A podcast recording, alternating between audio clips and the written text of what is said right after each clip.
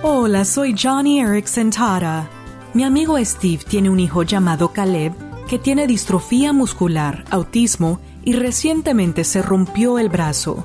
Dado a que el cuidado de Caleb es complejo, Steve se reunió con dos trabajadores sociales para platicar sobre la salud de su hijo, pero después de casi una hora de charla, Steve se sintió frustrado ya que no sentía que lo estaban escuchando. Su voz comenzó a elevarse y estaba a punto de mejor irse cuando sintió como si Dios le estuviese diciendo, Steve, tú representas a Jesús primero y a Caleb en segundo lugar.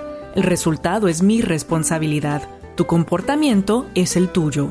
Steve siguió abogando por el bienestar de su hijo, pero lo hizo con gracia. Hoy toma el ejemplo de Steve y como dice Filipenses 1, compórtate de una manera digna del Evangelio.